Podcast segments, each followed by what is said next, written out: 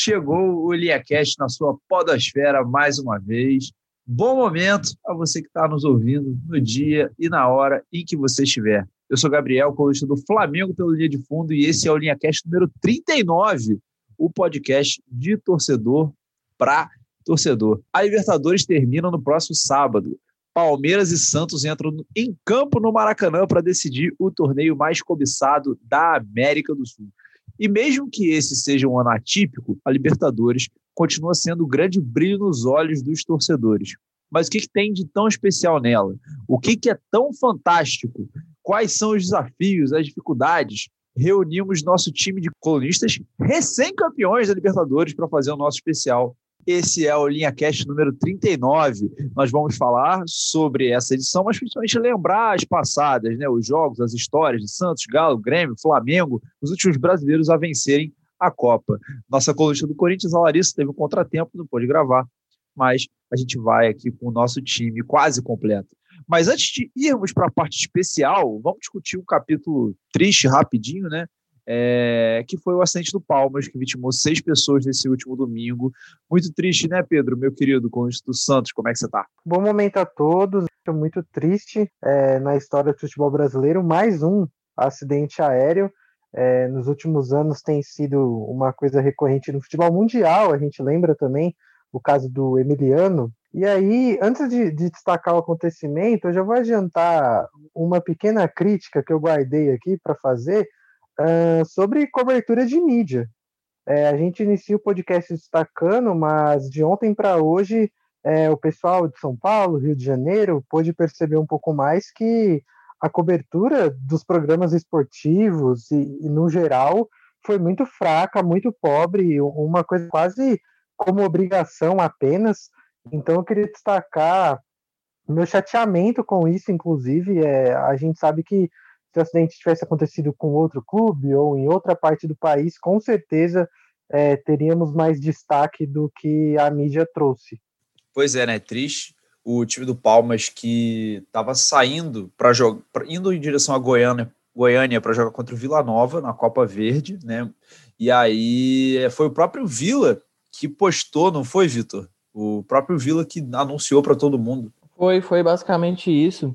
E já contribu é, contribuindo para adiar o jogo e tal. É, só para a gente citar os nomes das vítimas aqui, porque é importante e tal. É, foram seis no total, né? Quatro atletas, mas, mas outras duas pessoas foram o lateral, o volante Guilherme Noé, o lateral esquerdo Lucas Prachedes, o goleiro Ranulli, o atacante Marcos Molinari, o presidente do Palmas, o Lucas Meira, além do piloto, o Wagner Magalhães. Machado, aliás, Wagner Machado. É, é muito triste, cara, porque como o Pedro falou, são acidentes que infelizmente estão se tornando recorrentes e o que dói mais é que poderiam ser evitados, né? A gente tem o exemplo da Chapecoense, por exemplo, foi é, falha no, no, abastecimento, algo do tipo, e agora no Palmas foi o, o, o avião não tinha autorização para fazer táxi aéreo, né?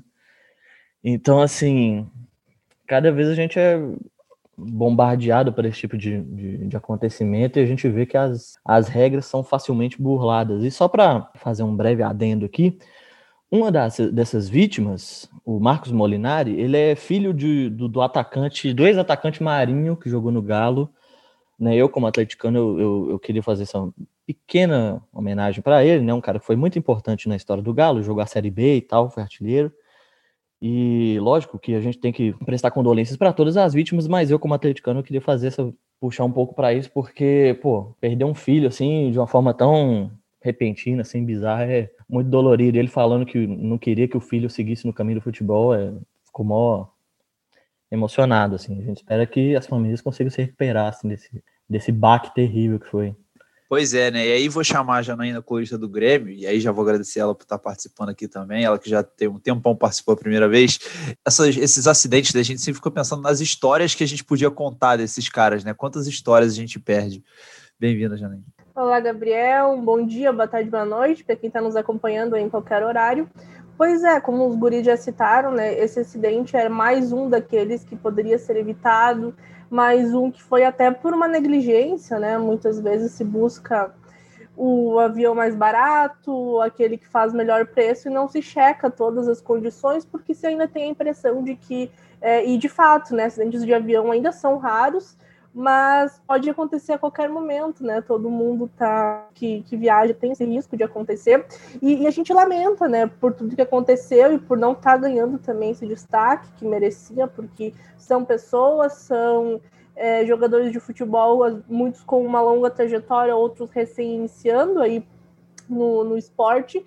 E de fato, né, daqui a uns dias já não vai mais se falar nisso, não vai ter a mesma comoção que teve em casos anteriores como o da Chapecoense, claro, né, na época causou uma comoção maior por, pelo que o clube estava representando, né, por participar de uma competição continental, um clube muito mais conhecido do que o Palmas, mas ainda assim, né, sempre importante destacar que são pessoas, acima de tudo, pessoas que perderam a vida nesse acidente. Pois é, né, e quantas histórias que a gente perde, é isso mesmo.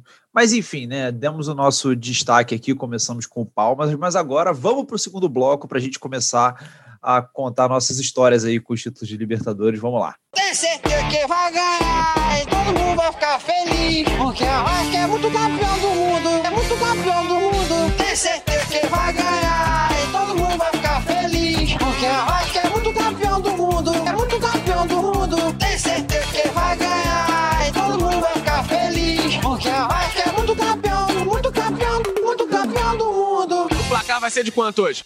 A final da Libertadores é no sábado, como a gente já falou, o podcast está sendo lançado na quarta-feira. Uh, temos aí, então resolvemos fazer esse especial de Libertadores, ignorando um pouco os temas mais quentes do fim de semana, né? A gente podia estar tá falando do Abelão, a gente podia estar tá falando do Rogério Ceni. Um abraço para um amigo meu, o Lucas Pereira, que pediu para mandar um fora Rogério Ceni aqui no podcast, mas a gente já tinha decidido que ia fazer essa pauta especial de Libertadores. Então vou começar, cara, com o Pedro, né? Porque o time dele está envolvido e eu quero saber dele o que, que ele está esperando desse dessa final, né? Dessa final que vai rolar no sábado. Ah, como, como Santista, a expectativa é muito grande, acho que não é segredo para ninguém que nem o Santista mais otimista apostaria no Santos jogando essa final no início da temporada. É, a temporada do Santos caminhava para uma tragédia sem igual, dentro e fora de campo. É, o time conseguiu se acertar com o Cuca. É, o, o, Palmeiras, por outro lado, já é um clube que na casas de, de, nas casas de aposta, digamos assim, era mais cotado para chegar um pouco mais longe. É, e é interessante que os dois clubes, o Santos já vem de duas derrotas, é, provavelmente vai vir de três, deve perder para o Atlético amanhã. é, pelos jogadores que foram para Minas Gerais ou que ainda vão para Minas Gerais, é, é, um elenco sub-18, sub-20. É, o Palmeiras também vem de derrota, não sei é, qual escalação vai contra o Grêmio ainda essa semana, mas as duas equipes vão chegar de resultados ruins, muito possivelmente, mas resultados que não afetam em nada é, o jogo de sábado. É, um, um destaque muito curioso é que a, a final para todo mundo acredito que seja de bastante equilíbrio. É, para qualquer lado que você aposte, você vai apostar ali com 55, 45 ou um 60, 40. É, mas eu, eu, destaco bastante que é, para o Palmeiras é, é, um projeto que é construído há cinco anos. Há cinco anos, pelo menos, é, tem um investimento absurdo de dinheiro no Palmeiras. É, o Palmeiras conquistou o que tinha que conquistar, ganhou o Campeonato Brasileiro, ganhou o Campeonato Paulista, é, e chega um momento para o Palmeiras que não tem mais desculpa. O Palmeiras precisa vencer a Libertadores, o, o objetivo principal do projeto Crefisa sempre, sempre foi esse, é fazer o clube disputar o Mundial, é, e o Santos não.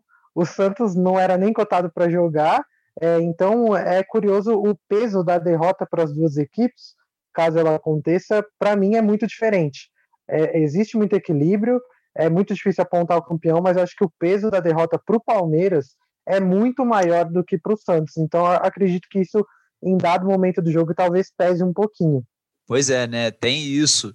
Janaína ia te perguntar o seguinte: desse caso aí que o Pedro tá falando, o Santos entra um pouco mais leve para jogar a final? Pode ajudar a jogar um pouco mais leve isso aí? Acho que pode fazer diferença, sim.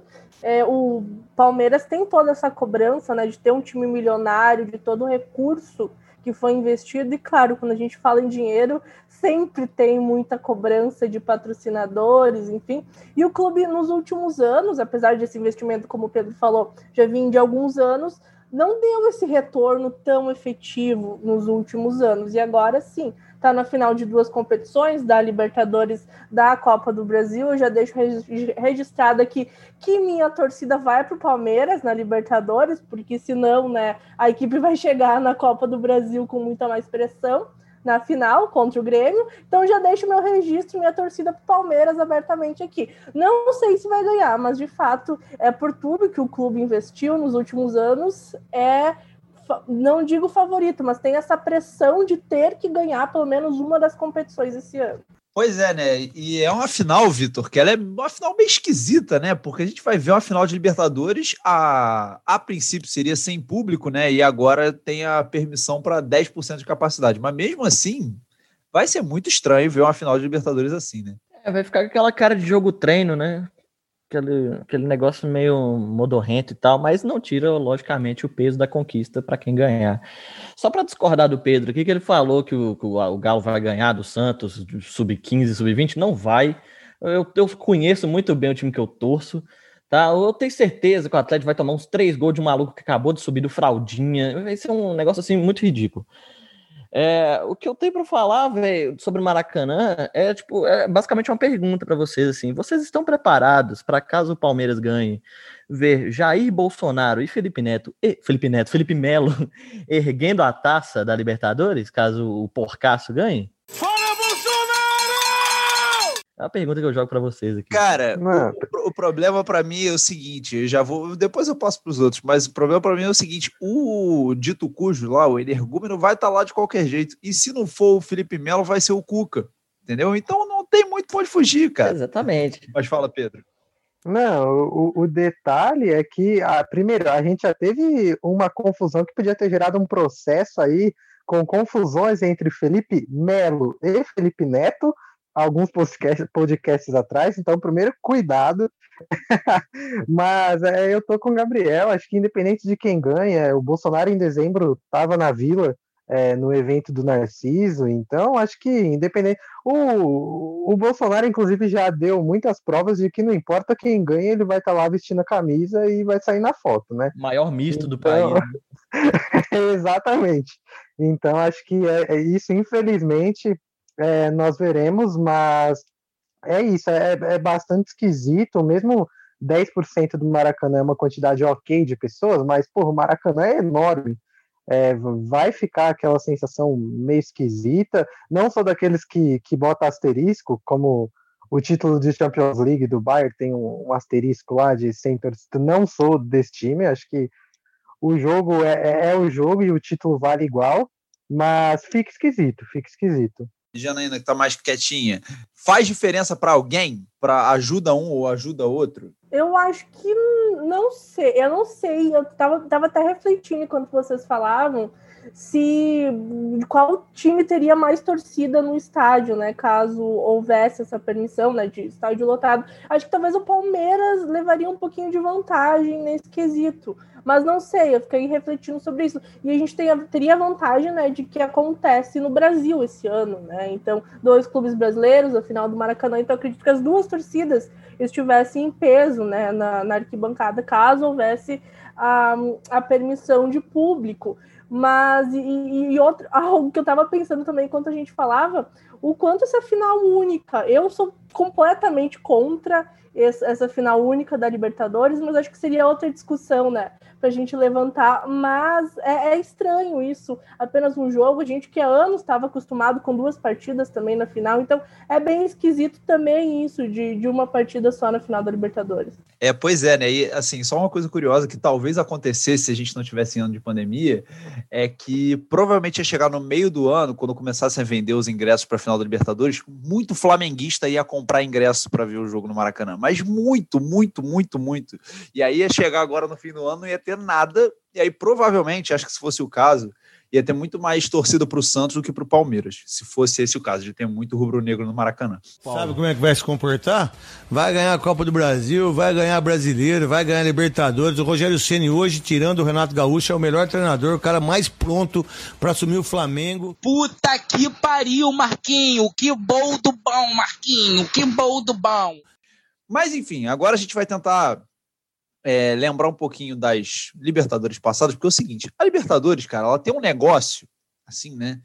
Que, não sei, tem uma magia, tem um troço diferente que faz todos os times quererem a Libertadores acima de qualquer coisa, né? E aí eu queria perguntar isso para vocês, assim, né? O que que faz a tal da Libertadores ser a, a, o grande objetivo de todo mundo? Né? Eu vou começar a rodar. Vai, Pedro. Ah, prim primeiro que é, é curioso, porque se a gente voltar lá na década de, de 50, 60, os clubes brasileiros literalmente cagavam para Libertadores. É, o Santos foi um deles, o Santos ganhou 62, 63, jogou em 64 e depois abriu mão de disputar Libertadores para fazer exposição internacional, o que na época rendia mais financeiramente, rendia mais exposição ao clube.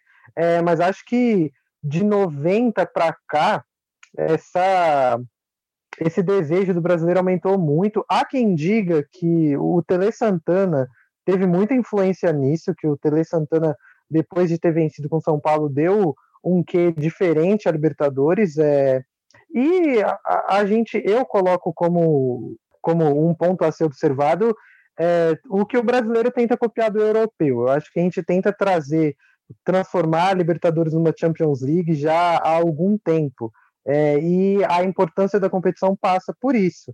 É, mas tem o que? Tem o charme de enfrentar equipes do mesmo continente, de, de, por exemplo, o Santos acabou de vencer uma semifinal contra o Boca Juniors, é.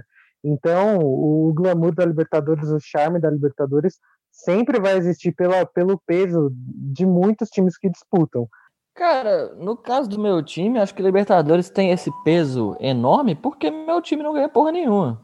Entendeu? É, então, assim, então toda vez que a gente disputa a Libertadores é um evento, entendeu? A gente custa disputar, e quando disputa aí a gente fica maluco querendo ganhar, entendeu?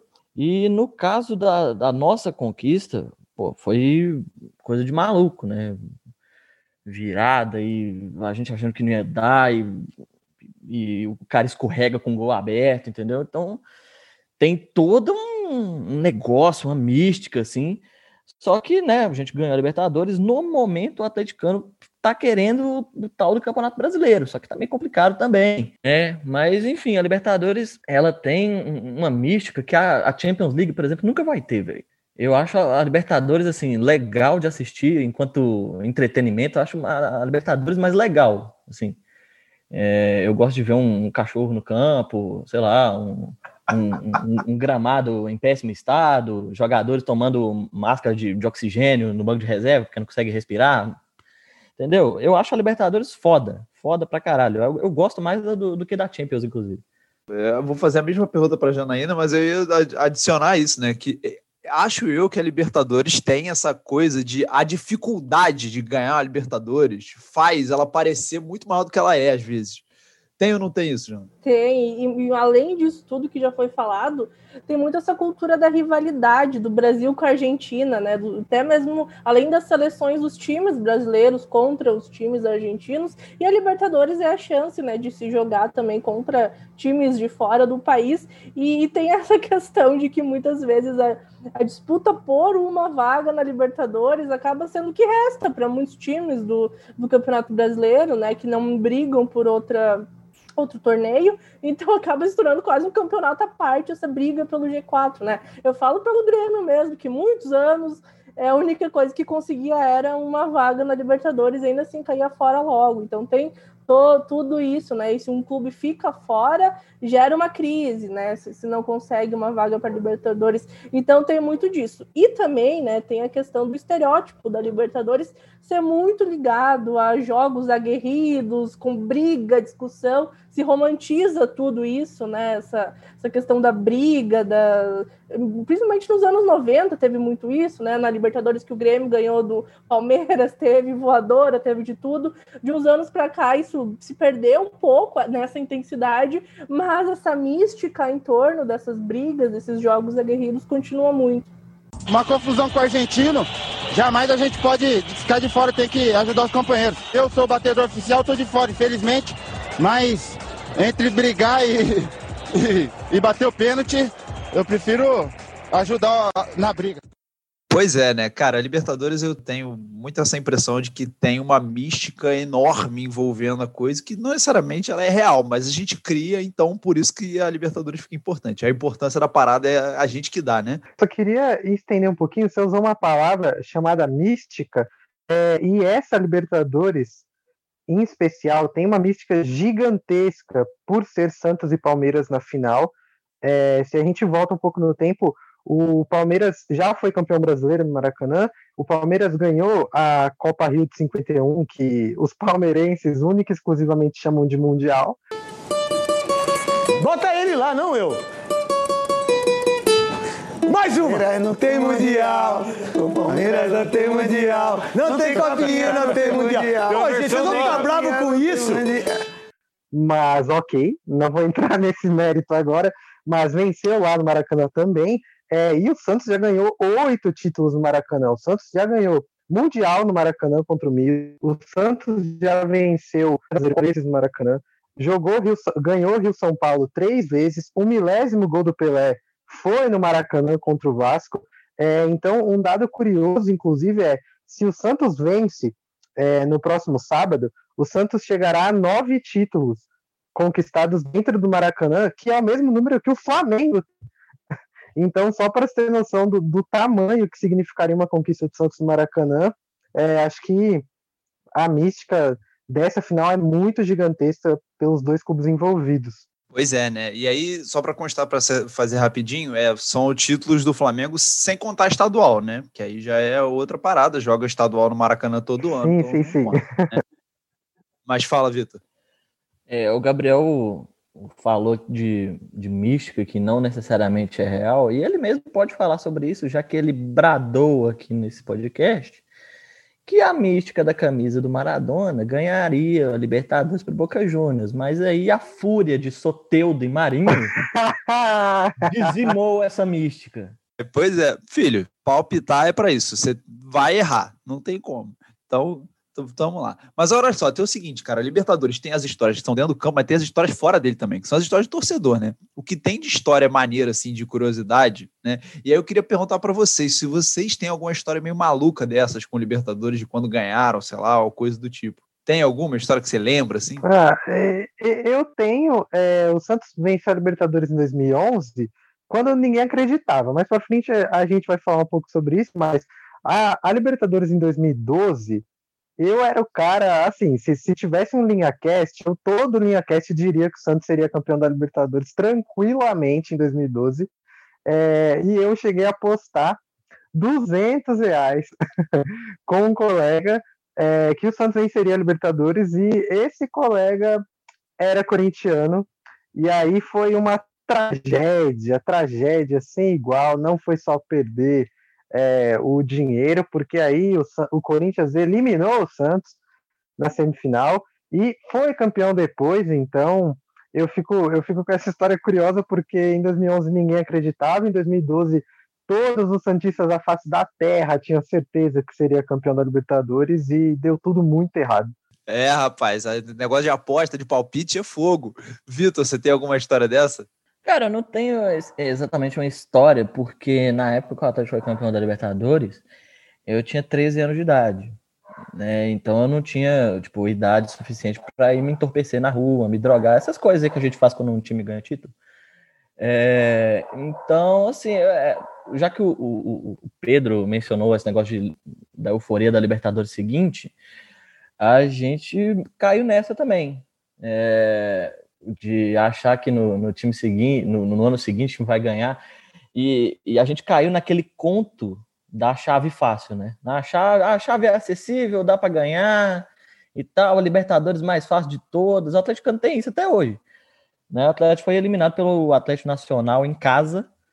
Né? O, o Levi Coupe tinha acabado de assumir e tal, tomamos um gol no finalzinho, ridículo e fomos eliminados, assim, até hoje tem atleticano que acredita que, porra, a gente seria bicampeão da, daquela Libertadores, com certeza. É, cara, essa, essa lorota aí da Libertadores seguinte é complicado. Eu tô vivendo essa agora, mas enfim. É, Janaína, você tem alguma história dessas assim? Eu tenho, mas eu tô pensando se eu posso contar ela aqui. Pode, tá Caralho! Não, não, não é tão pesado assim, mas eu tava. Foi em 2017, eu tava no auge da minha juventude, com 18 para 19 anos, e a gente foi assistir na rua um jogo, né? No caso, a gente não assistiu, né? Porque compramos um fardo de latão de Kaiser, para começar, começou aí, né? O latão de Kaiser. Uh, a gente passou a noite assistindo o jogo num telão, que a gente não viu nada, fui ver o que aconteceu no dia seguinte, né? Quando eu vi os lances da partida. E só que no dia seguinte eu tinha aula, sete e meia. E eu tinha aula de telejornalismo. Então eu, eu fui direto para aula, né?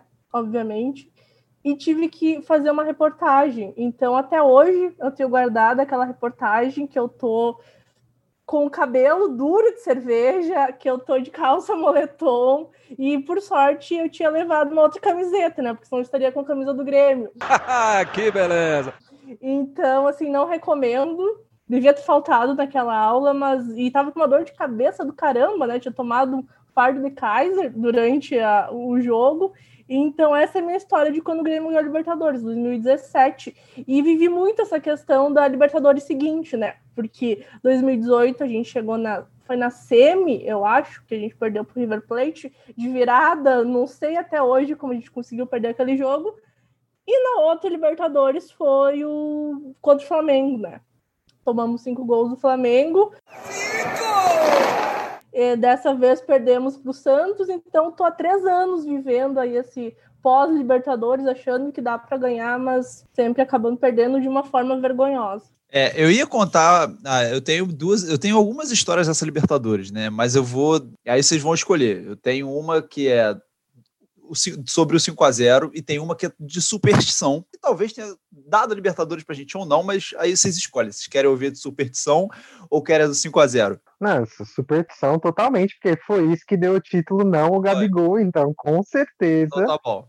a vamos história lá. é de superstição. Tá bom, então vamos lá. É o seguinte, eu tinha, na verdade, antes de 2019, a última camisa do, do Flamengo que eu tinha comprado era uma camisa de 2016, que eu comprei quando o Diego chegou no Flamengo.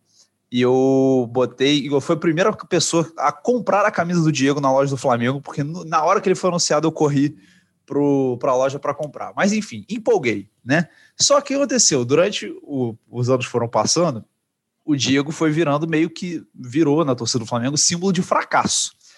E aí o que aconteceu?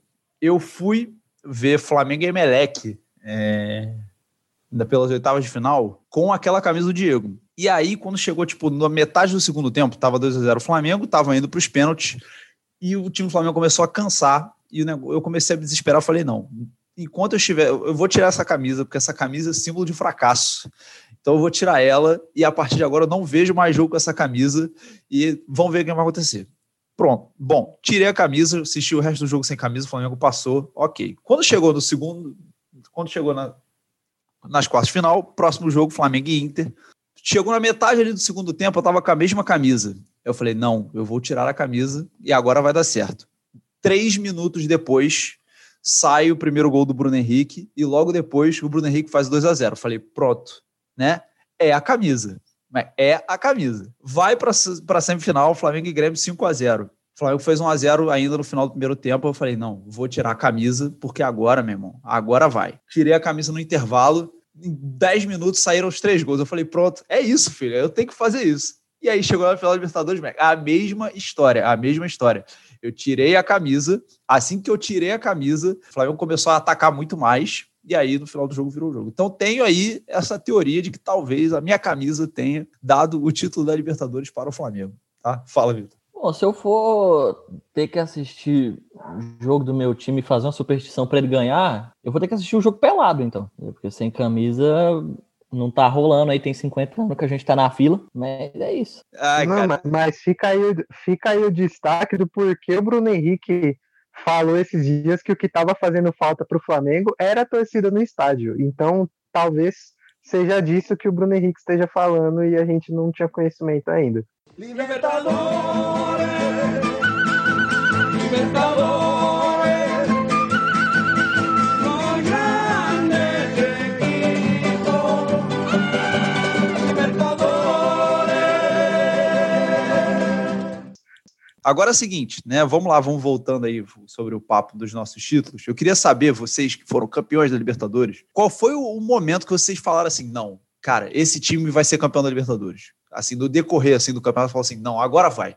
Tô sentindo que foi. Vou começar com o Pedro de novo para continuar rodando.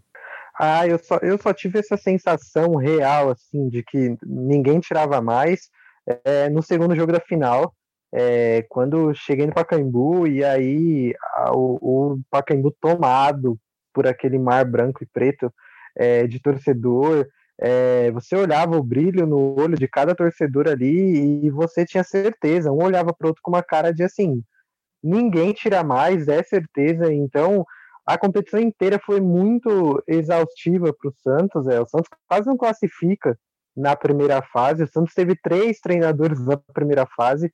Começou com Adilson Batista, jogou alguns jogos com Marcelo Martelotti, aí só nos dois últimos jogos que o Murici assume. É, então, e a, a fase mata-mata foi sempre marcada por uma, um empate e uma vitória, um empate e uma vitória. Então, aquela certeza de título eu só tive real mesmo de bater o olho e falar ninguém tira mais quando chegou o momento do, da, do grande jogo mesmo no Pacaembu. É, nessa, cara, uma coisa eu tenho aí parecido com o Santos. A, troca de técnico, não sei se vocês sabem, se vocês lembram, mas Abel Braga é campeão da Libertadores, tá? Foi lindo, cara. Com o Flamengo. Abel Braga, Pará e Rodinei. Mas enfim, lidem, lidem com essa. Pois é. Vitor, você teve alguma hora que você falou assim, cara, agora foi? Cara, assim, como eu disse, eu tinha 13 anos na época, né? Então, assim, a minha infância, eu cresci vendo times muito ridículos do Atlético, assim. É, eu vi Atlético tomando 4 a 0 do Grêmio Barueri, né, tomando 6 a 1 do rival. Então, eu meio que me acostumei a ver o Atlético se fuder, né? Então, quando o Atlético disputou a Libertadores, meteu 4 a 1 no São Paulo, por exemplo, eu falei, gente, que tipo de Atlético é esse, né? Então, somado a isso, o, o, o, extremo cagaço que o atleticano já tem de natureza, eu só acreditei que o título era nosso quando o Hever levantou a taça. Porque eu tava sempre esperando alguma merda acontecer e elas quase ocorreram por muito, né? Muitas vezes. Quando o Hever levantou, eu falei, pô, realmente esse time de merda foi campeão da Libertadores. Entendeu? É, porque, porra, o Atlético teve perto de perder esse, esse título muitas vezes, né? Então, é, contra o Tijuana, por exemplo, eu falei, pô, acabou, né, velho? Foi um negócio absurdo ali. O, o, o, estádio, o estádio ficou mudo. O estádio ficou mudo, literalmente mudo, assim. Né? Fora várias outras chances de perder que o Atlético teve. Então, eu só acreditei mesmo quando o trem tava ganho mesmo, ninguém tirar. Cara, vou te falar que eu aqui, olhando de fora, quando o Vitor pegou aquele pênalti, eu falei, filho, já foi Jana, você tem algum, teve algum momento desse em 2017? Você falou assim, cara, vai ser campeão, não tem jeito. A campo, o Grêmio teve muita sorte, na verdade, em 2017, porque não pegou, desde a fase de grupo até a final, nenhum time de grande expressão no continente, né? Com todo respeito às equipes que o Grêmio enfrentou. Mas eu, eu tinha muito essa sensação que o Vitor falou porque a minha infância, adolescência toda só viu o Grêmio perder, né? Teve aquele jejum interminável de títulos que tinha terminado um ano antes, né? Em 2016 com a Copa do Brasil, mas ainda assim, né? Na Libertadores eu só via o time perder, sempre achava que dava, mas nunca dava. O Grêmio teve muita sorte em 2017 na fase de grupos, não tinha nenhum time com grande expressão, o time mais conhecido era o Guarani do Paraguai, mas não era um dos grandes, né, grandes times. Na, no mata-mata também, pegou Godoy Cruz na nas oitavas, depois pegou o Botafogo nas quartas, na semi foi o Barcelona de Guayaquil e na final foi o Lanús. Nenhum time de grande expressão continental, né? Nenhum dos grandes. Então o Grêmio teve muita sorte em toda essa trajetória, mas ainda assim a gente sempre ficava com o um pezinho atrás. Eu acho que me bateu assim uma ideia de que talvez pudesse realmente acontecer na semifinal, no primeiro jogo, quando o Grêmio ganhou de 3 a 0 contra o Barcelona de Guayaquil fora de casa. Então, meter 3 a 0 fora de casa, mesmo que não fosse um grande clube, mas que estava fazendo uma boa campanha, foi algo que me disse: opa, dá para chegar lá. E também na final, no primeiro jogo, o Grêmio ganhou de 1 a 0 na Arena, gol do Cícero, também já deu uma margem de, de segurança né, para o jogo de volta que foi fora de casa. Então, acho que nesses dois momentos eu tive a impressão de que realmente dava essa goleada fora de casa e depois essa vantagem no primeiro jogo da final. Mas foi assim, se parar para pensar hoje, foi uma Libertadores bem tranquila, assim, não teve nenhum jogo que foi muito difícil, foram todos adversários bem tranquilos.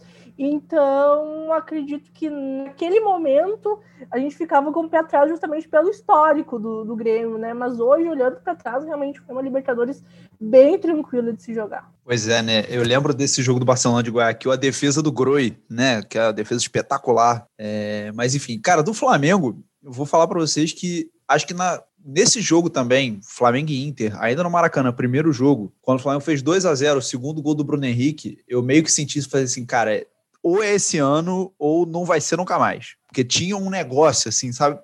Aquela coisa assim, você sentiu que vai ser. É isso, entendeu? Era isso. E aí depois para frente só meio que confirmou, mas naquele dia eu falei, cara, vai ser esse ano ou não vai ser nunca mais.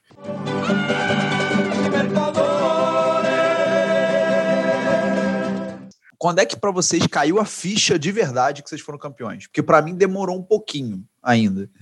É, mas perguntar para o Pedro, né? Quando, quando é que caiu a ficha? Tipo assim, foi campeão, você já realizou na hora e tal, não sei o que, ou demorou um pouquinho para você falar assim, caraca, eu vi o Santos campeão da Libertadores?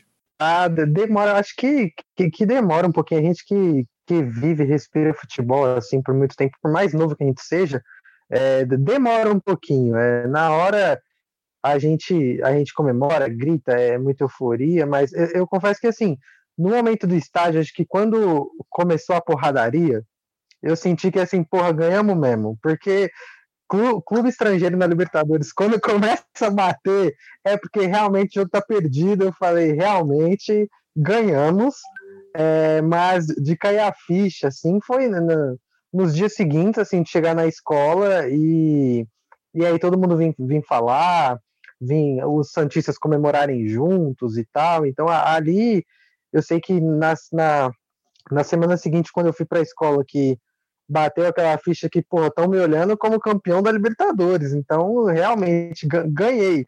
Ganhei, chegou minha vez. Então, acho que ali bate aquela sensação de alívio e de orgulho mesmo do time. Pedro falou da, da, da, porradaria aí, é importante ressaltar que o Santos ganhou na porradaria também, entendeu? Ah, é... exatamente. Neymar distribuiu bicuda, o que é importante, né? Alguém, quando, quando você tá campeão, você tá confiante para bater em alguém, é interessante. E os uruguaios estão quebrando o pau ali. É um cara que invadiu o campo. É um torcedor que invadiu o campo. O torcedor invadiu o campo, agrediu um jogador do Penharol. Jogadores do Penharol foram pro revide, quebra o pau. E esse foi o momento raro do futebol, que foi o momento que a gente viu o Ganso correndo assim com velocidade, né? Exatamente. É, cara, a minha ficha caiu, por incrível que pareça, numa derrota que o Atlético teve poucos dias depois da, da final da Libertadores. Teve um clássico contra o Cruzeiro, quando o Cruzeiro ainda existia. Fala, Zezé, bom dia, cara. Foi o Atlético mandou, sei lá, time C, time. O, o centroavante era o, o trio de ataque era Alexandro, Leleu e Neto Berola, entendeu? Tipo, Atlético estava cagando completamente para aquele jogo. O Cruzeiro ganhou de 4 a 1 e eu literalmente caguei. Eu não me importei, porque meu time era campeão da Libertadores. Então foi aí que eu percebi que foda-se o resultado. Foi uma goleada, os caras tiraram sarro, mas foda-se. Entendeu? Ninguém lembra desse jogo. Cara, como eu disse, eu não estava muito sobra assistindo o jogo da final, né? Então, naquele momento, só fui na onda de todo mundo, comemorando e tal. Mas eu só parei para realmente assistir os lances do jogo, ver os gols e realmente, né, comprovar que realmente aconteceu aquilo depois da minha aula, aquela que eu fui com o cabelo duro de cerveja e tal, que eu tive depois do jogo. Então foi no dia seguinte que eu consegui parar para realmente ver o que tinha acontecido, né? E também depois, quando teve a chegada, que foi fora, né? A, a final do Grêmio foi fora, não foi em Porto Alegre. Então, depois, quando veio a chegada do, dos jogadores, quando teve a carreata, enfim, quando teve toda essa festa, acho que foi nesse momento mesmo que, que caiu a ficha de fato que o Grêmio tinha sido campeão. É, comigo foi um pouco parecido nesse sentido de ter sido um pouco depois e ter a ver com a carreata, porque eu vi o jogo no Maracanã, jogou em Lima, né? Mas eu vi no, no, telão lá do Maracanã e tal. E eu saí dali do Maracanã, tipo, era, era às sete horas da noite, foi mais cedo, né? Final única no sábado. E eu não fui para casa. Eu virei a noite na, na Lapa, ali no Rio. Aí no dia seguinte fui para carreata, aquela coisa estrondosa, mar de gente na rua e tal. E aí eu só fui chegar em casa de noite. O Flamengo já era campeão brasileiro quando eu cheguei em casa. Inclusive, gol do Everton, né? gol do PP para ajudar a gente é, naquele Grêmio Palmeiras. Mas aí e eu, eu cheguei, o Flamengo foi campeão, eu cheguei em casa dormir. Aí no dia seguinte eu acordei, falei: caraca, deixa eu ver se não foi mentira. Aí liguei a televisão, abriu Redação Sport TV, tava, tava o Marcelo Barreto falando lá da quantidade de gente que tava na rua. Eu falei: é, aconteceu. E o mais bizarro aí dessa da, da conquista da Libertadores do Flamengo, que tipo, no dia seguinte o Flamengo se sagrou campeão brasileiro e o Campeonato Brasileiro virou Taça Guanabara para o Flamengo, né? Foda-se. Foi. O time era campeão da Libertadores. Ah, a gente ganhou o brasileiro aí também, depois a gente comemora. Foi muito bizarro. Cara, para ser mais específico ainda, foi uma mentira aqui. Eu cheguei em casa, tava faltando 15 minutos do Grêmio Palmeiras. Eu só cheguei em casa e fui tomar banho. Cara, eu não tava nem aí para o que tava rolando no jogo, entendeu? O Flamengo podia ser campeão brasileiro ali, eu tava tipo, ah, vai. Aí eu lembro que eu tava, eu estava literalmente entrando no banho quando meu pai deu um grito da sala e falou: "Gol do PP". Aí eu falei: "Ah, tá bom". Pô, é isso aí. É, que é... absurdo, que absurdo. Eu, é. se, eu for campeão, se eu fosse campeão brasileiro, eu seria capaz de matar um parente, ia ser neto aí. Snob. Que cara snob do caralho. Cara, mas não é isso. Se fosse campeão, tipo assim, foi campeão brasileiro, eu ia comemorar muito. Só que foi daquele jeito, tipo assim, depois, 24 horas depois, não deu nem pra comemorar. Mas enfim.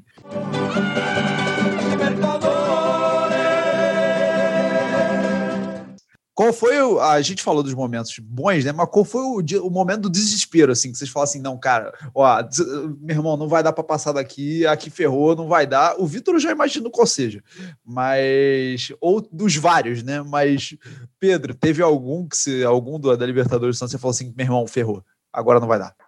Assim, é, teve a, a primeira fase, como eu falei, foi bem conturbada, mas o meu momento de mais desespero foi no jogo da final, é, com o, senhor Zé Eduardo, mais conhecido como Zé Love, que simplesmente não conseguia fazer um gol. Era desesperador, assim, teve o, o lance icônico, assim, a narração do, do Luiz Roberto, que ele narra o gol que o Zé Eduardo não faz, é sensacional, maravilhoso. Ele literalmente narra o gol que o Zé Eduardo perde, ele grita gol. Boa bola do Aruca pro Neymar, vai para cima o Neymar, deixou a marcação do Valdez para trás, Zé Eduardo na área, Ganso chegou, olha o gol do Ganso, olha o gol do Zé Eduardo, gol! O Bandeira não deu nada, o juiz parou o jogo, a bola foi para fora. O Caio tá falando que a bola foi para fora, né, cara? É, e assim, do estádio é aquela situação que você fica, porra, cara, uma das coisas que mais funcionam no futebol mundial, além da lei do ex, é o quem não faz, toma. E aí o, o Zé Eduardo tinha tanta dificuldade de não fazer um gol que você olhava e falava, porra, mano, os caras vão meter um gol a qualquer momento e vai complicar a coisa. Então, era um momento de desespero ali, e tem, tem todo o, o, lance do meme, de tipo assim, o Zé Love meter um gol na final da Libertadores seria algo espetacular para o futebol, então tinha todo esse lance da torcida querer muito que ele fizesse um gol, porque apesar de não ter tanta qualidade técnica, era muito esforçado, é aquele que é santista de verdade, então foi esse assim, momento mais desesperador o fato dele simplesmente não conseguir empurrar a bola que o Neymar dava para ele fazer o gol em alguns lances seguidos. Grande Zé Love. É, Vitor, qual dos vários momentos foi o mais desesperador da Libertadores do Galo? Cara, como você disse bem, eu posso citar vários, né? Tipo, 2 a 0 do News, News Old Boys na Argentina, o, no primeiro jogo da final que a gente também perdeu de 2 a 0 numa cobrança de falta em que o Alexandre achou que seria de bom grado se jogar para dentro do gol para tirar a bola. No final só atrapalhou o Vitor. Tá, Passaram-se oito anos desse lance, eu não entendi o que caralhos ele queria fazer dentro do gol, mas tudo bem. Mas é o mais icônico de todos é o Galo de Tijuana. Tipo, o Galo tinha acabado de meter 4 a 1 na, no São Paulo que é um time super tradicional e tal. Tava todo mundo super empolgado. Pô, é o Galo doido, vai, vai arregaçar. A torcida entrou nessa e todo mundo foi de máscara daquele filme Pânico pra arquibancada. Tava todo mundo, né? Tipo, Tijuana, Tijuana, porra, uma banda ruim aí do Tropa de Elite, tá ligado? Vai passar o carro, aí o jogo começou meio, né, meio esquisito. O Riasco já fez um puta golaço. Aí todo mundo já ficou meio apreensivo e tal. Aí o Hever empatou, o empate passava passava o Atlético. Aí o Galo foi, foi levando, foi levando. O, o Tijuana teve mais umas duas chances claríssimas de fazer o gol. Aí, os 49 do segundo tempo, o Léo Silva arruma de fazer um pênalti lá. Pênalti bobo pra caralho. Aí, porra, como eu falei há um tempo atrás, ficou um silêncio um silêncio, assim, absurdo na Independência, sabe? Aí a câmera focou num, num torcedor, num torcedor, cara, triste pra caralho, já, tipo, esperando zoação de Cruzeirense no dia seguinte, essas coisas. Aí, velho, ninguém esperava que o Vitor fosse pegar, ainda mais com o pé. Um pênalti a meia, quase a meia altura, o cara pegou com o pé, entendeu? Aí foi, porra, loucura. Eu não sabia nem o que eu fazia. Eu morava num apartamento, minha mãe estava dormindo, eu não podia gritar. Eu não sabia o que eu fazia naquela época. Eu, sei lá, eu me joguei no chão, chorei, eu chorei pra caralho. Entendeu? Foi coisa de maluco, coisa de doido. Entendeu? Então, assim, foi um momento de maior cagaço na Libertadores foi, sem dúvida, foi esse aí. E de maior alegria ao mesmo tempo também. E você vê o Léo Silva, né, que foi, pô, virou herói da Libertadores. Se não fosse o Vitor, tinha virado vilão porque tinha feito pênalti. É, mas, Janaína, teve algum. A Libertadores do Grêmio, você falou, né? Foi mais tranquila, mas teve algum momento que foi desesperador assim também? Teve algum momento de mais tensão, mas não teve nenhum de, de muito desespero, assim, pelo que eu lembro. Nas oitavas contra o Godoy Cruz, eu lembro que o Grêmio ganhou de 1 a 0 no jogo de ida. Na volta, o Godoy Cruz saiu da frente na arena, se eu não me engano, foi o segundo jogo. Então foi um momento de um, um pouco de tensão. Claro, logo depois o Grêmio já conseguiu empatar e depois conseguiu vencer a partida. E era também bem naquele momento que se falava muito na saída do Luan em meio a Libertadores, tinha uma negociação acontecendo e ninguém dava uma resposta se ele ficava ou não. Tanto que naquela partida mesmo, depois do jogo, perguntaram para o Luan se ele estava de saída, ele dizia que durante a semana ele ia responder. Então tinha muita tensão por causa disso e por, durante a partida o Grêmio saiu atrás. Depois, contra o Botafogo, também teve uma certa tensão, porque o Luan foi logo depois e o Luan se machucou. Então o Luan não jogou nenhum dos, das duas partidas contra o Botafogo. E no jogo de ida foi 0 a 0 E no jogo de volta, que foi na Arena, também o jogo estava muito difícil, o Botafogo todo fechadinho, Grêmio não conseguia jogar.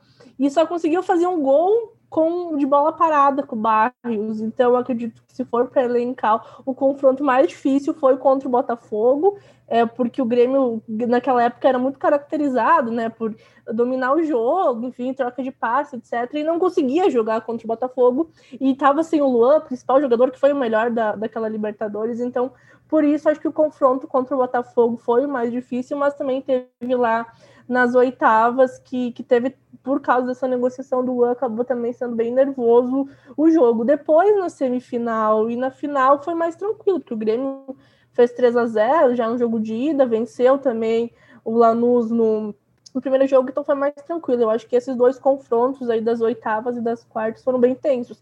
Tanto que em oito anos, né, o Grêmio não conseguia avançar das oitavas, chegava sempre até a fase de grupo ou até a, as oitavas de final e caía. Então, quando passou do, do Godoy Cruz nas oitavas, deu um certo alívio por isso, por quebrar esse tabu de nunca conseguir avançar. Mas, no geral, assim, olhando agora, foi muito tranquila a Libertadores de 2017. É, você falou aí de trauma, né, de passado, que o time que fica preso e tal, porra, era o que eu tinha com o Flamengo. Até por isso, mais, bizarro, né? O meu momento mais desesperador foi fase de grupos ainda. Foi o último jogo, Flamengo e Penharol no Uruguai. O Flamengo precisava só empatar o jogo mas já tinha um histórico de dois anos antes. O Flamengo tem uma circunstância igualzinha, só com o São Lourenço 2017, que era assim: o Flamengo só precisava empatar e para ser eliminado, o Flamengo tinha que perder e o outro time tinha que ganhar. E era igual, era a mesma situação. E aí o Flamengo vai jogar com o Penharol, perde um trilhão de gols no primeiro tempo. O Gabigol perdeu uns três sozinho com o goleiro, bola passava na frente da pequena área, ninguém fazia e tal. E aí vai para o segundo tempo. No meio do segundo tempo, o Pará é expulso. né? O senhor Marcos Rogério, né? O Pará resolve ser expulso. Temos aqui três, né? Que, porra, sabe como é que é ter Pará no time.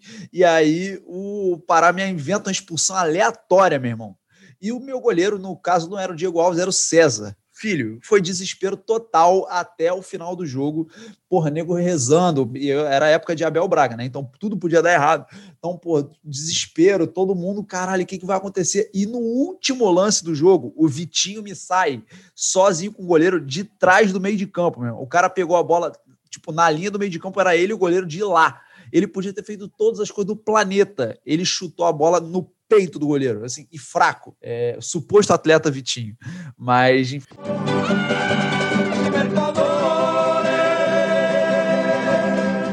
Mas agora então, vamos voltar a falar de coisa boa, que é o seguinte: na Libertadores vocês teve um cara, tipo, um jogador, assim, ou um símbolo que você falou assim: não, esse cara é o cara da Libertadores. Para mim é meio óbvio, né?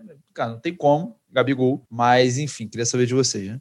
Ah, acho que minha escolha é óbvia também. É o cara que carregou o futebol sul-americano nas costas durante três anos, que é, é o Neymar e é a personificação de tudo aquilo que é Santos. É, é um garoto da base, é, que já tinha ganhado e jogado muito em 2010, já tinha ganhado a Copa do Brasil e tal.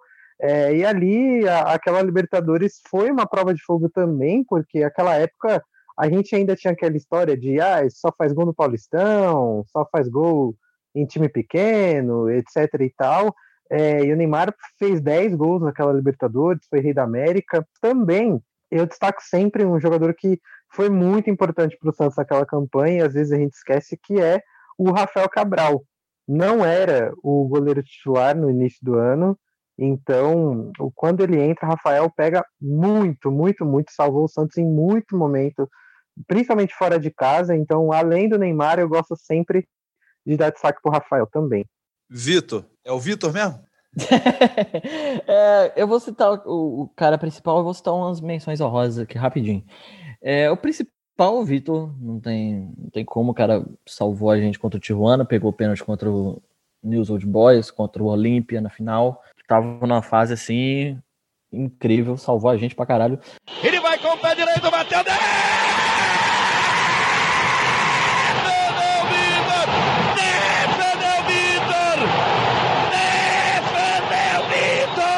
Vou citar como menção honrosa aqui o Guilherme, o, o Thiago, nosso colega do Fluminense, conhece muito bem, estava no Fluminense esses dias. Guilherme fez o gol da classificação, não da classificação, que levou o jogo para os pênaltis contra o News Old Boys, né? Que, aquele que teve o, o, o, o estádio apagou a luz, ficou um tempão sem luz e tal.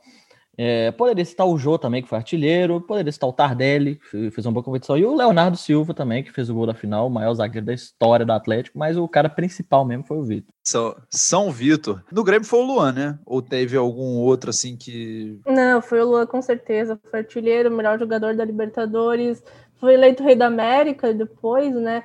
Postar no Instagram? Olha, aí, ó. Aqui eu tô aí, aqui, ó. Aqui é o Luan, do Grêmio, melhor jogador da Libertadores. E queria falar, chupa Thiago Neves, seu cuzão. e eu continuo sendo muito viúva do Luan. Pra mim, ele é um jogador extraordinário que acabou sendo queimado pelo Renato. É, ele foi envolvido em muitas negociações, o que também prejudicou um pouco ele. Depois acabou indo para o Corinthians, né, daquela forma que foi. Enfim, acabou não rendendo, mas eu continuo sendo muito viúva do Luan. Acho que ele não devia ter saído da forma como saiu queimado pelo Renato, mas enfim.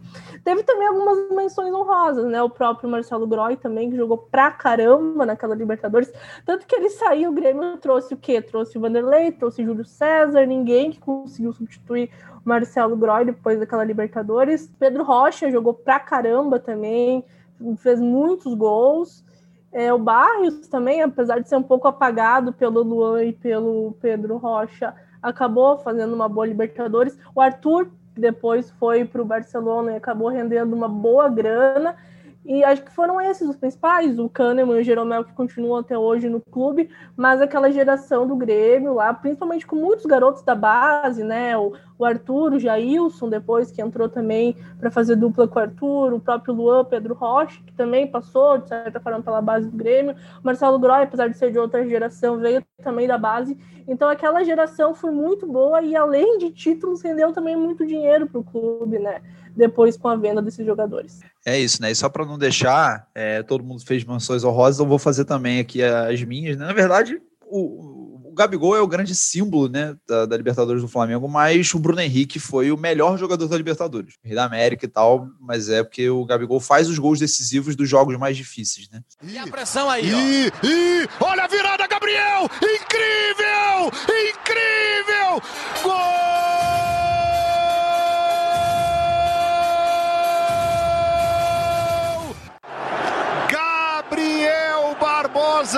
O Gabigol, na galeria dos imortais rubro-negros. É, só eu esqueci de um jogador que é o lateral Júnior César, que quando no jogo contra o Olímpia, no Mineirão, ele apareceu no, no, nos corredores do, do, do, Mineirão como um perfeito pastor evangélico reencarnado cantando a música Não Ceda, da cantora gospel Amanda Vanessa, e ele cantou com tanta, tanto afinco, com tanta dedicação, que ali, tinha, ali era a certeza de que o Atlético seria campeão, e isso aí foi um grande momento da, da campanha do Galo. É, muito bem. E óbvio, né, rapidinho só para terminar, o Mister Jorge Jesus, né, o grande responsável pelo, pelos títulos do Flamengo ano passado. Um time abençoado por Jesus, o time que encontrou Jesus. Para terminar o nosso papo de hoje, eu quero saber qual é a melhor lembrança que vocês têm da Libertadores de vocês. Um momento, uma hora que for, foi essa, essa é a lembrança mais especial que eu tenho. Pode ser de comemoração, pode ser durante os jogos, enfim. Não vai, Pedro?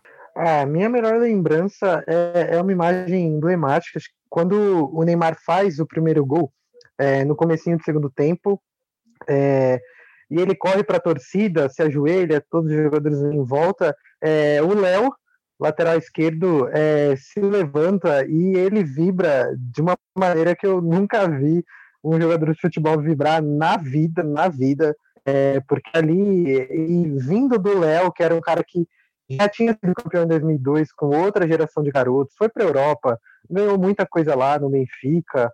É, então, para mim, a, aquilo é marcante. Aquela cena eu não esqueço até hoje de toda a vibração. É, e nem vamos ver se o Barcelona é tudo isso mesmo. Depois do jogo, é, me deixa esquecer essa cena do Léo, que é espetacular, espetacular. E é isso aí, tem que partir. Boa bola do Ganso pro Arouca, tentou o drible, ficou na cara, rolou pro Neymar, pode bater de primeira.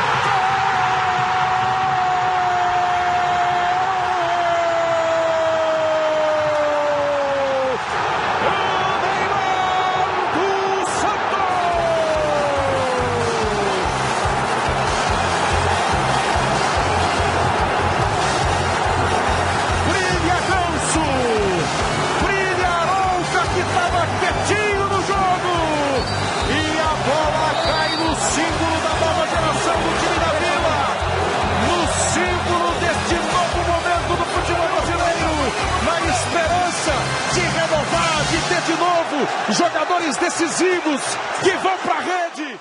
Ah, essas cenas de comemorações são muito boas, né? Vitor, tem, tem alguma lembrança especial aí? Cara, na hora que sai o, o gol do Léo Silva, aquele gol completamente bizarro, que ele cabeceia a bola, cruza a atmosfera e entra no ângulo. E é, tem a câmera da Globo vai na arquibancada e tem uma, uma torcedora que ela tá com a cara encharcada de tanto chorar. Ela parecia uma, maracujá murcho, de tanto que ela tava chorando. E aí mostra a reação dela na hora do gol e ela, e ela reage, tipo, ela não comemora exatamente, ela tá incrédula, entendeu? Ela tá meio atônita com o gol, ela não esperava que o gol, ela, então ela, ela é engolida pelos outros torcedores, assim, e ela tá sem acreditar que aquele gol saiu, entendeu? Então é um, é uma imagem muito muito emblemática, assim. Às vezes, quando eu revejo o jogo, eu fico esperando só para ver a menina, porque é, é, é, muito, é muito doida aquela imagem. Ela tá completamente fora de si, assim, ela não sabe nem como é que ela comemora. É, muito bom. Jana, tem alguma lembrança dessa, assim? Cara, eu tenho muito viva na minha memória ah, o, o gol do, do primeiro jogo da final contra o Lanús. Por quê? Porque foi foram gols de, foi um gol, né, que, com participação de dois jogadores que não fizeram absolutamente nada pelo Grêmio, além daquele gol. que foi o cruzamento do Jael para o gol do Cícero. Então eu tenho muito, muito viva na minha lembrança é, esse gol, sabe? Porque pelo que representa e porque foi a única coisa de boa que esses dois jogadores fizeram pelo clube. Pé direito na bola, suspendeu, foi no Jael, toca, a bola vai entrando, gol! Gol! Cícero para o Grêmio! 37 minutos e meio! Jael estava lá para tocar a bola e Cícero está metendo para dentro do gol. Gol do Grêmio, Cícero! Jael, o Cruel e Cícero, né? É, cara, minha lembrança, cara, vai pro os, assim, não, não, é nada que passou na TV nem nada, mas o segundo gol do, o primeiro gol do Gabigol e o segundo, que foi o segundo, né, do 5 a 0, foi a hora que, que eu falei assim, o Flamengo vai para a final da Libertadores, e eu comecei a chorar, e eu chorava assim, eu chorava muito no Maracanã. Eu lembro tipo, eu, saiu o gol, eu caí assim na cadeira, Maracanã inteiro comemorando, eu caí na cadeira e eu só chorava e chorava e chorava e chorava. Mas enfim, eu tô, tô todo arrepiado aqui contando a história. Mas, então vamos lá, vamos encerramos aqui o nosso papo sobre Libertadores. Vamos pro último bloco só pra gente dar encerrada. Hey,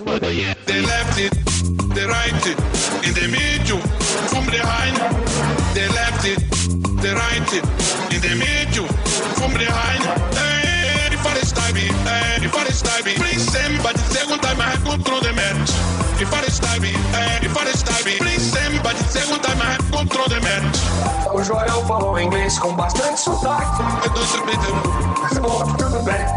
Everyone dance, opportunity for score. Bloco final, bloco final agora desta uh, edição do LinhaCast, do LinhaCast 39. E aí, quero saber rapidinho, eu quero só palpite, sim ou um ou outro, sobre o jogo de sábado. Pedro é, é suspeito, mas vamos lá. Palmeiras ou Santos? Não, eu já disse aqui em outro minha cast, meu palpite racional é 2x1 um Palmeiras, meu palpite completamente clubista é 2x0 pro Santos. Vitor, Palmeiras ou Santos? Palmeiras, porque eu não gosto do Cuca. Janaína, Palmeiras ou Santos? Palmeiras, minha torcida e meu palpite também. Eu vou, eu vou de Santos e Santos, palpite e torcida. Tá? Mas enfim, né, é, tem lado ruim para os dois lados, mas vamos lá. Agora vamos para a coluna do Thiago, que vai falar sobre Big Brother. Ele que é o nosso colunista da Fazenda, agora vai ser sobre Big Brother, coluna dele semanal. Vai, Thiago, meu querido colunista do Fluminense e Chico Barney do Linha de Fundo. Fala você que não anda de sunga branca molhada na frente dos outros, né? Por favor.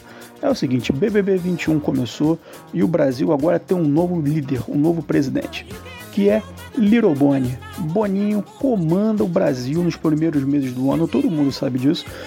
E ele tem uma missão árdua, que é fazer o seu BBB 21 superar a audiência da Fazenda, da arquirrival Records.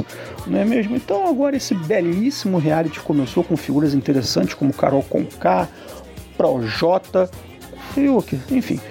Fiuk é uma figura secundária, mas ele foi trampolim, afirmo aqui, para que aparecesse uma figura interessantíssima na primeira semana do jogo.